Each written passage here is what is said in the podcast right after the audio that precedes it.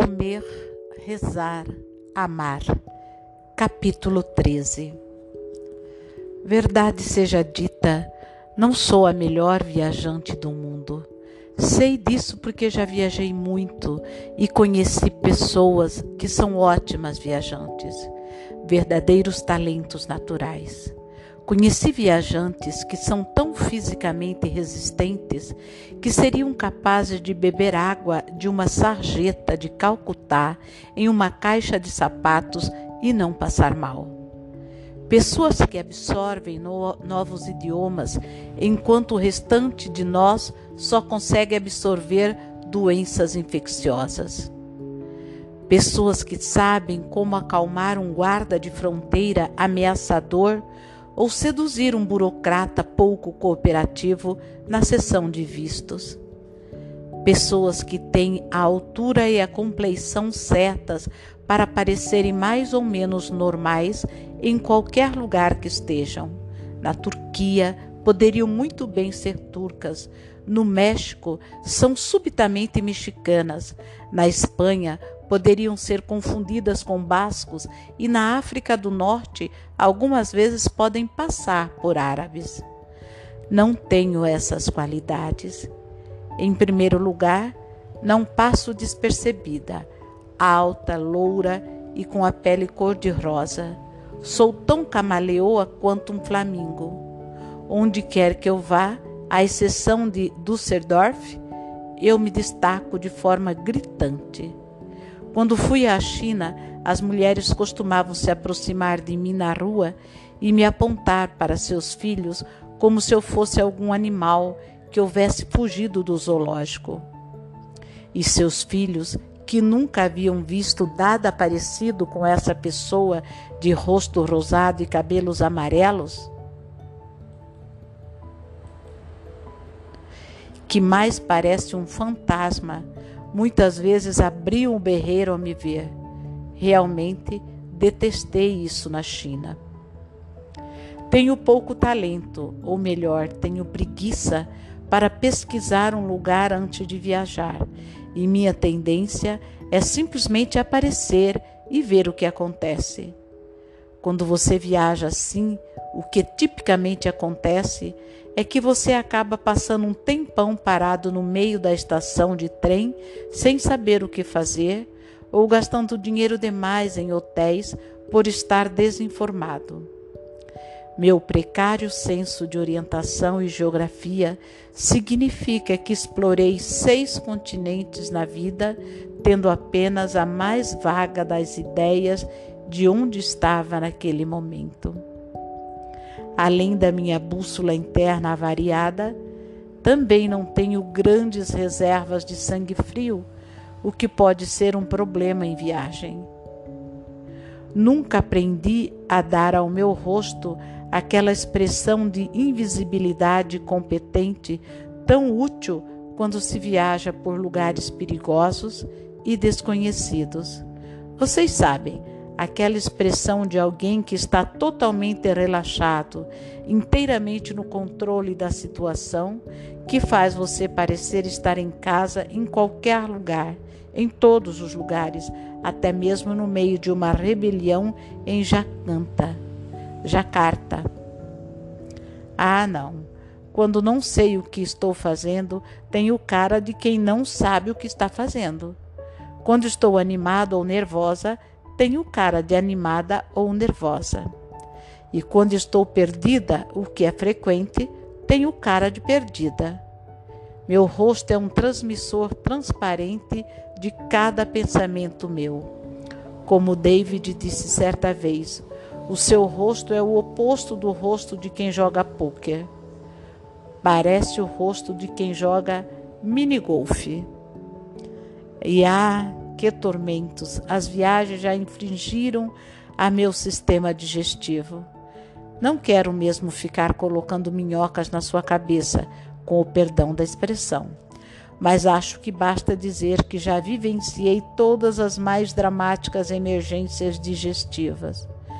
No Líbano, certa noite, passei tão mal que só podia pensar que, de alguma forma, havia contraído uma versão do Oriente Médio do vírus ebola. Na Hungria, padeci de um mal intestinal inteiramente diferente.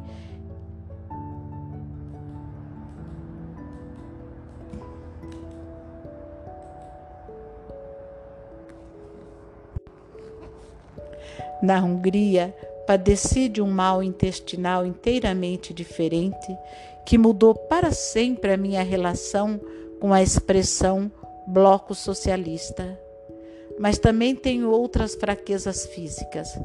Dei um jeito nas costas no primeiro dia de viagem pela África. Fui o único membro do meu grupo a sair das florestas da Venezuela com picadas de aranha infeccionadas e pergunto a vocês: por favor, quem é que consegue uma queimadura de sol em Estocolmo? Estocolmo. Mesmo assim, apesar de tudo isso, viajar é a verdadeira grande paixão da minha vida.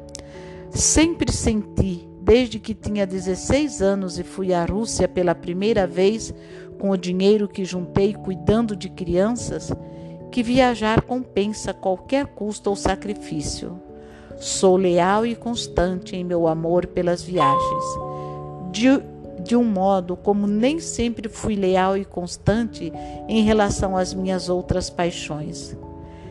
Tenho pelas viagens o mesmo sentimento que uma feliz nova mamãe tem por seu recém-nascido barulhento, irrequieto e cheio de cólicas. Simplesmente não ligo para o que elas me fazem suportar porque eu as adoro, porque elas são minhas, porque são exatamente a minha cara. Elas podem golfar em cima de mim se quiserem, eu simplesmente não ligo. Mas enfim, para um flamingo, não sou assim tão impotente. Tenho meu próprio conjunto de técnicas de sobrevivência. Sou paciente, sei fazer uma mala levinha, não tenho medo de comer nada mas meu maior talento em relação às viagens é que consigo fazer amizade com qualquer pessoa. Consigo fazer amizade com os mortos.